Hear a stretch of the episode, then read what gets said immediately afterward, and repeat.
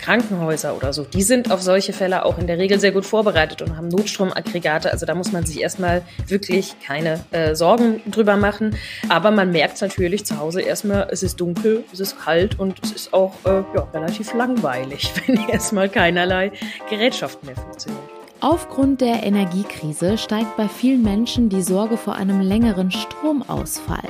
Welche Dinge man in einem solchen Fall gut zu Hause gebrauchen kann, darüber sprechen wir gleich. Rheinische Post Aufwacher. News aus NRW und dem Rest der Welt. Mit Julia Marchese, schön, dass ihr dabei seid. Wir sprechen heute außerdem noch über das Schützenwesen, denn da sind Frauen vielerorts unterrepräsentiert. Während in Düsseldorf und am Niederrhein auch Frauen mitmarschieren dürfen, ist es beim größten Bürgerschützenfest verboten.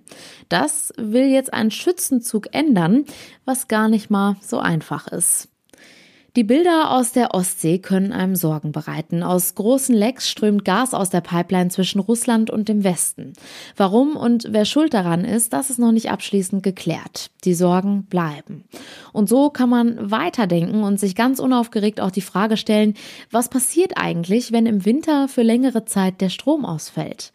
Allein bei dem Gedanken daran wird mir tatsächlich so ein bisschen mulmig zumute. Ich habe mir aber noch nicht ganz so viele Gedanken darüber gemacht, wie man sich auf einen solchen Fall überhaupt vorbereiten könnte. Auf Anhieb würde ich aber mal sagen, ein Feuerzeug, Kerzen und eine Powerbank zum Aufladen des Handys wären wahrscheinlich gar nicht mal so schlecht. Es gibt für einen solchen Fall aber Empfehlungen vom Amt für Bevölkerungsschutz und die sind gar nicht neu. Aber die wenigsten haben ernsthaft darüber nachgedacht, vorzusorgen. Lilly Stegner hat sich die Pläne und vor allem die Ratschläge des Amtes mal genauer angesehen. Hallo Lilly. Hallo Julia. Wir sprechen heute sehr viel im Konjunktiv, weil wir gar keine Panik machen wollen, aber viele machen sich Gedanken, wie es mit der Energiekrise weitergeht. Also was kommt da eventuell noch auf uns zu? Und ein Blackout, also komplett stromlos, das ist ja so ein Szenario, mit dem man sich leider Gottes doch mal beschäftigen sollte. Genau, also es ist, ähm, um das jetzt mal vorweg zu sagen, in Deutschland eigentlich in der Regel so, dass wenn mal der Strom ausfällt, es kann ja aus ganz vielen Gründen passieren, vielleicht waren gerade Bauarbeiten vorm Haus und eine Leitung wurde gekappt oder beim Nachbarn hat ein defektes Gerät die Sicherung rausgehauen. In den allermeisten Fällen ist der Strom aber nach spätestens ein paar Stunden wieder da. Worüber wir hier jetzt sprechen, ist dieser unwahrscheinliche Fall, dass es mal zu einem wirklich längeren Stromausfall kommt. Und äh, da gibt es einfach so ein paar Dinge, vor denen bei denen generell geraten wird, dass man sich vorhält zu Hause, auch im Falle anderer äh, Notsituationen, wie zum Beispiel Überflutungen oder ähm, Naturkatastrophen jeglicher Art.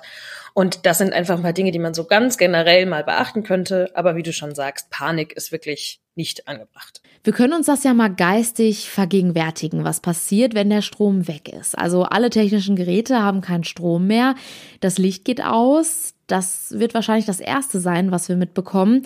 Was sind denn Folgen, an die wir nicht im ersten Augenblick denken?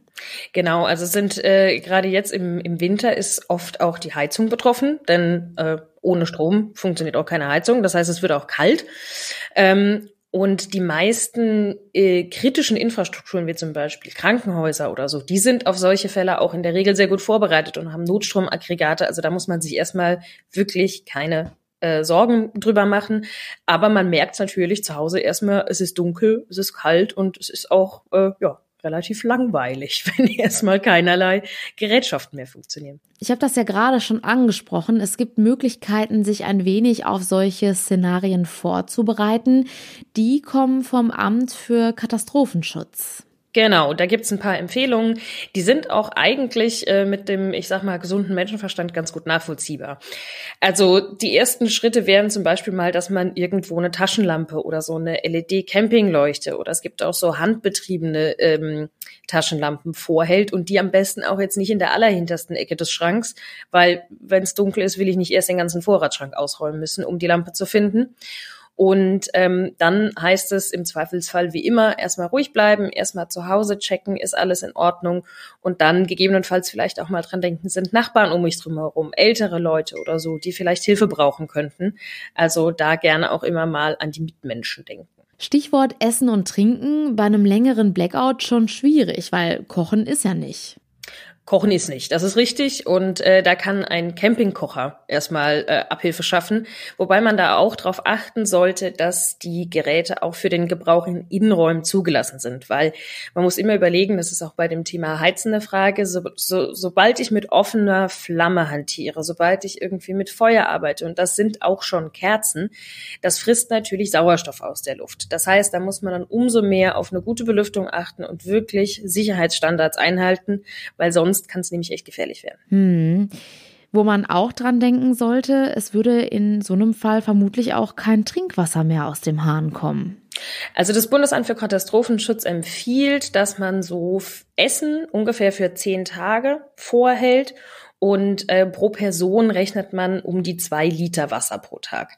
Das ist jetzt natürlich auch sehr davon abhängig, was für Gegebenheiten ich zu Hause habe. In einer kleinen Wohnung in der Innenstadt, wo ich nicht viel Stauraum habe, kann ich jetzt ganz schlecht irgendwie die äh, Regale vollhauen mit Nahrungsmitteln. Da muss man immer so ein bisschen einfach gucken, wie ist die individuelle Situation, was kann ich tun.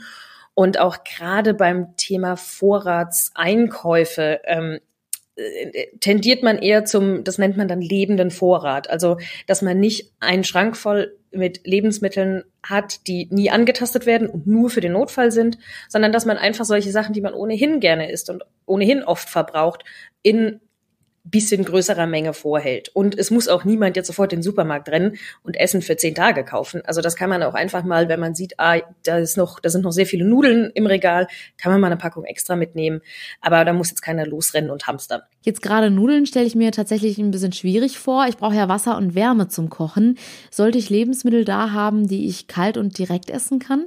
Ja, das kann natürlich hilfreich sein, ähm, wenn man was hat, was man im Zweifelsfall auch kalt essen kann. Also wenn man da jetzt an diese ganzen Dosengerichte denkt, die sind ja durchgegart. Also das, die schmecken vielleicht warm besser, aber das ist eine andere Frage. Im Notfall geht das aber auch kalt.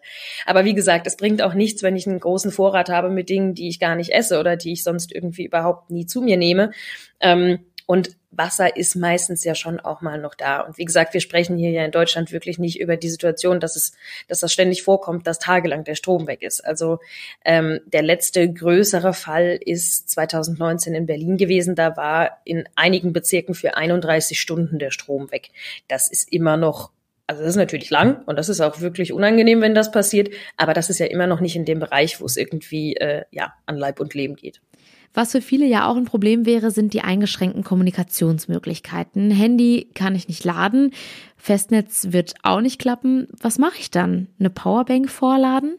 Ja, also eine Powerbank schadet grundsätzlich nicht, denn äh, also man kennt es aus dem Alltag, der Handy-Akku ist nicht immer 100 Prozent gefüllt, also das kann durchaus mal vorkommen.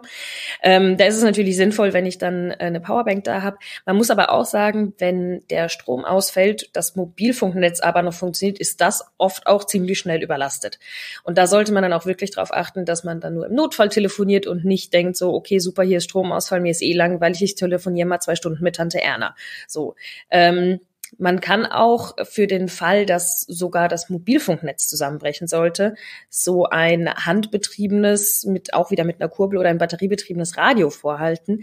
Denn Radio funktioniert auch ohne Funkmasten und äh, darüber kann man dann im Notfall auch die Mitteilung und Anweisung der Behörden verfolgen. Zum Schluss noch ein Tipp, der sowohl jetzt ganz aktuell wichtig ist, aber auch für ein solches Notfallszenario unabdingbar wäre, nämlich Ruhe bewahren. Absolut. Das ist äh, immer die Devise, äh, bevor man in Panik ausbricht, erstmal zehnmal tief durchatmen und erstmal wirklich schauen, wo ist denn gerade das Problem.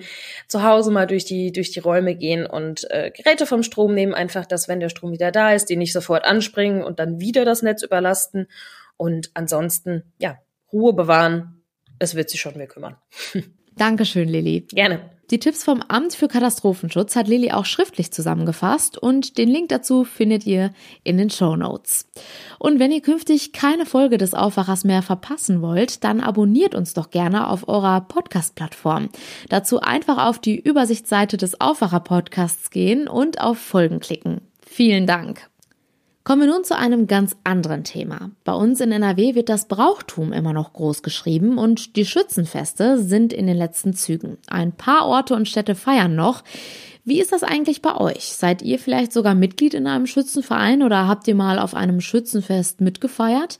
Ich habe damit tatsächlich bislang keine Berührungspunkte. Schaut man sich einen Schützenzug einmal an, dann sieht man oft nur Männer. Ich persönlich finde das in der heutigen Zeit echt schade, weil es gibt bestimmt auch viele Frauen, die Lust hätten, aktiv in den Vereinen mitzuwirken. Aber in vielen Vereinen hat das mit der Gleichberechtigung bislang nicht funktioniert.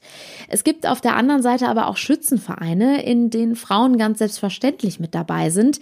In Düsseldorf zum Beispiel oder am Niederrhein. Eines der größten Bürgerschützenfeste ist in Neuss. Simon Janssen aus unserer Lokalredaktion in Neuss. Wie ist das denn bei euch? Darf ich da als Frau mitlaufen? Naja, in Neuss wird das alles etwas unlockerer gehandhabt, wenn man das so sagen darf. Ähm, eine aktive Rolle dürfen da tatsächlich nur die Männer spielen, also auf deine Frage bezogen, auch zum Beispiel mitmarschieren. Frauen dürfen das nicht, die dürfen lediglich passives Mitglied des äh, Bürgerschützenvereins werden. Äh, heißt, äh, sie haben unter anderem Stimmrecht, aber dürfen eben nicht mitmarschieren. Aber es bewegt sich was. Es hat in diesem Jahr schon eine Initiative gegeben, die sich dafür einsetzt, dass Frauen so richtig mitmachen dürfen. Genau, die Initiative, die hatte sich bereits im Vorfeld des diesjährigen Schützenfestes abgezeichnet. Genauer gesagt handelt es sich dabei um einen Zug der Schützenlust namens Feine Raus. Ähm, der möchte eben erwirken, dass Frauen aktiv im Neusser Schützenwesen teilnehmen können, eben genauso wie die Männer. Um das äh, zu verdeutlichen, gab es auch mehrere Aktionen. Zum Beispiel gab es beim Fackelzug einen eigenen Großwagen in Form einer Rose. Ähm, die Frauen der Schützen werden nämlich im Neusser Platt äh, Röskes genannt und entsprechend war dort auch der Slogan Rand oder Reihe Röskes rein in den Verein zu lesen und auch äh, Buttons mit einer ähnlichen Botschaft wurden, äh, wurden verteilt zum Schützenfest. Dabei soll es aber nicht bleiben. Jetzt wollen die Schützen den nächsten Schritt wagen und äh, haben sogar einen Satzungsänderungsantrag für die nächste Mitgliederversammlung des äh, Neusser Bürgerschützenvereins Mitte November angekündigt. In Neuss ist die Tradition ja auch sehr verwurzelt. Was sagt der Schützenvorstand in Neuss? Begeisterung oder ist man eher skeptisch? Begeisterung hält sich, glaube ich, in Grenzen. Äh, der Vorstand, der ist bei dem Thema traditionell zurückhaltend. Äh, wir haben natürlich bei Präsident äh, Martin Flecken auch nachgehört und er lediglich betont, dass, der, dass er den Zug fein raus mit seinem Wunsch ziemlich alleine dastehen sieht. Warum ist das so schwierig? Ja, wie du bereits erwähnt hast, spielen äh, Frauen in anderen Städten ja bereits äh, auch seit Jahren eine aktive Rolle im Schützenwesen und äh, irgendwann wird es vermutlich auch ein neues so weit sein, aber das zeichnet sich tatsächlich aktuell nicht ab, zumindest dass es zeitnah geschieht. Ja, woran liegt das? Äh, in Neuss sind die traditionellen Strukturen ähm, tatsächlich noch sehr fest und ähm, im Gegensatz zu anderen Vereinen hat der Neusser Bürgerschützenverein auch tatsächlich kein Mitgliederschwund. Also es gibt sehr, sehr viele aktive Schützen und man ist sozusagen dann nicht in der, in der äh, misslichen Situation, dass man da nachhelfen müsste, indem man Frauen eine aktive Rolle ermöglicht. Also ich höre da jetzt so ein bisschen raus, dass du auch glaubst, es ist nur eine Frage der Zeit, bis es auch in Neues Frauen im Schützenzug gibt. Ich gehe schwer davon aus. Ähm, gerade wenn die, äh, die älteren, äh, älteren Mitglieder zurückgehen und äh, der Altersdurchschnitt ein bisschen sinkt und immer mehr neue äh, und frische Leute nachkommen, dann wird sich der auch der Bürgerschützenverein irgendwann äh, anpassen müssen. Davon gehe ich aus, ja. Gäbe es denn genügend Frauen, die da überhaupt Lust drauf haben? Genau, da wollen auch die äh, Mitglieder des Zugs fein raus nicht falsch verstanden werden. Die wollen jetzt nicht irgendjemanden zwingen, ne, dass, dass die jetzt Frauen aufnehmen müssen in ihren Zügen oder dass, dass eine Frauenquote eingeführt wird. Es geht lediglich darum, dass die in der Satzung festhalten wollen, dass, wenn jemand möchte, auch als Frau äh, teilnehmen können und mitmarschieren kann. Ähm, es gibt tatsächlich schon äh, Rückmeldungen aus, ähm, ähm, aus, aus Neues, dass Frauen dann sagen, wir würden das gerne tun tun. Es gibt aber auch, das darf man auch nicht verschweigen, Frauen, die auch betonen, wir würden das gerne so lassen, wie es bisher ist. Dankeschön, Simon Janssen aus unserer Lokalredaktion in Neuss. Gerne. Und das sind unsere Kurznachrichten. Die Corona-Regeln bei uns in NRW mit Maskenpflicht in Bus und Bahn sowie in medizinischen und pflegerischen Einrichtungen gelten vorerst weiter. Das Land werde von der Möglichkeit, verschärfte Schutzmaßnahmen anzuordnen, keinen Gebrauch machen. Das teilte Gesundheitsminister Karl-Josef Laumann mit. Die Landesverordnung bleibe somit auch nach dem 1. Oktober unverändert. Die Bundeskunsthalle in Bonn präsentiert ab heute in einer Ausstellung die Geschichte der Oper. Vorgestellt werden prachtvolle Kostüme, historische Gemälde, Modelle von Bühnenbildern und Programmhefte und Karikaturen. Die Ausstellung ist bis zum 5. Februar kommenden Jahres zu sehen. Und passend zum Wochenende kommt jetzt noch ein weiterer Kulturtipp von Philipp Holstein aus der Kulturredaktion. Meine Empfehlung fürs Wochenende, der Roman Schlaflose Nächte von Elizabeth Hardwick. Darin geht es um eine Frau, die in kurzen Episoden, in kleinen Szenen, Erinnerungsfetzen beschreibt, Beobachtungen, Eindrücke, Gefühle. Es gibt keine klassische Handlung, es gibt auch keinen roten Faden, aber durch die Beobachtungen, durch die Stimme dieser Hauptperson kommt man der Erzählerin sehr nah. Elizabeth Hardwick ist eine ganz wichtige amerikanische Autorin. Sie gehört zu den Mitgründerinnen des Literaturmagazins New York Review of Books. Sie war mit dem Dichter Robert Lowell verheiratet. Sie ist 2007 gestorben. Und wer diesen Roman mag, äh, hat einiges Schönes vor sich. Es gibt nämlich eine ganze Reihe ganz toller Essays von Elizabeth Hardwick, unter anderem über die Novelle Bartleby von Herman Melville, über Henry James, über Wladimir Nabokov und die schlaflosen Nächte sind ein ganz toller Einstieg in den Kosmos dieser hierzulande noch viel zu unbekannten Autorin. Zum Schluss schauen wir jetzt noch einmal kurz aufs Wetter. Es bleibt trocken und uns erwartet ein Mix aus Sonne und Wolken bei milden Temperaturen zwischen 14 und 17 Grad. In der Nacht wird es dann aber leider wieder ungemütlich. Vielerorts kann es dann auch kräftig regnen. Im Aachener Raum und im Bergland sind sogar Sturmböen möglich. Die Temperaturen liegen dann nur noch zwischen 11 und 7 Grad.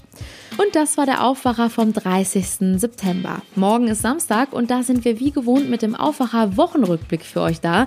Wir sprechen passend zur nächste Woche startenden Spielmesse in Essen über Gesellschaftsspiele und über den Kampf zwischen Kommunen in NRW und der Bahn um bessere Anbindungen im Nahverkehr. Hört unbedingt mal rein, es lohnt sich. Und jetzt wünsche ich euch erstmal einen schönen Start ins Wochenende. Ciao. Mehr Nachrichten aus NRW gibt's jederzeit auf RP Online. rp-online.de